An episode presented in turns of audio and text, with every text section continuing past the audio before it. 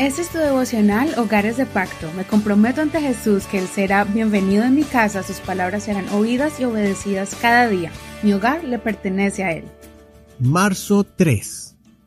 ¿Tienes fe? Lucas 18.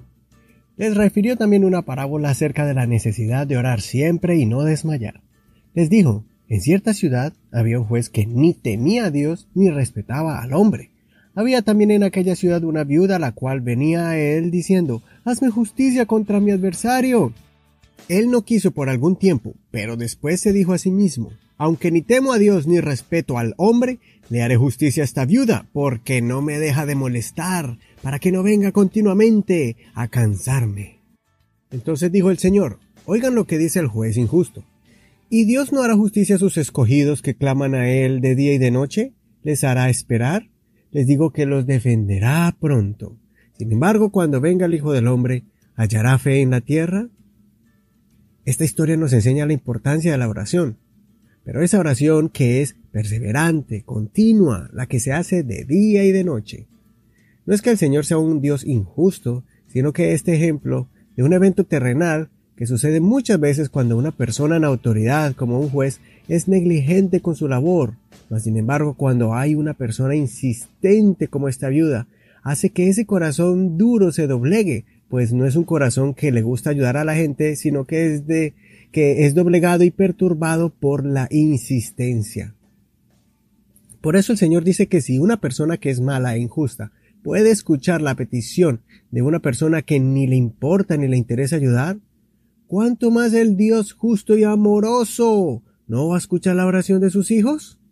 Pero no debemos olvidar el ingrediente principal de esa oración insistente y constante, que es la fe. No pedir dudando, no hacer oraciones repetitivas perdiendo el propósito y la intención de la oración. Si tu esposo o tu esposa no son creyentes, sigue orando por él o ella y vas a ver que el Señor va a ablandar ese corazón. Si estás sufriendo injusticia en tu lugar de trabajo, Ora por tu jefe y tus compañeros de trabajo y vas a ver cómo Dios pone una gracia especial sobre ti.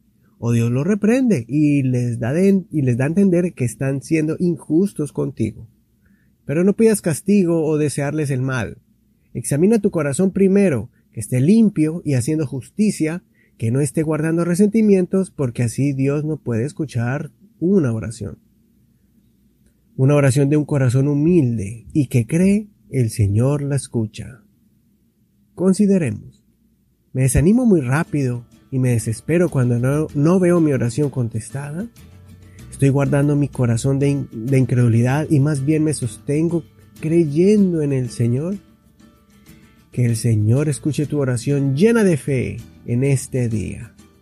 No olvides leer todo el capítulo completo y compartir este podcast por medio de Spotify, Google Podcast, Apple Podcast, iTunes Radio Public, Stitcher, Spreaker y otras plataformas. Soy tu amigo y hermano Eduardo Rodríguez. Hasta la próxima.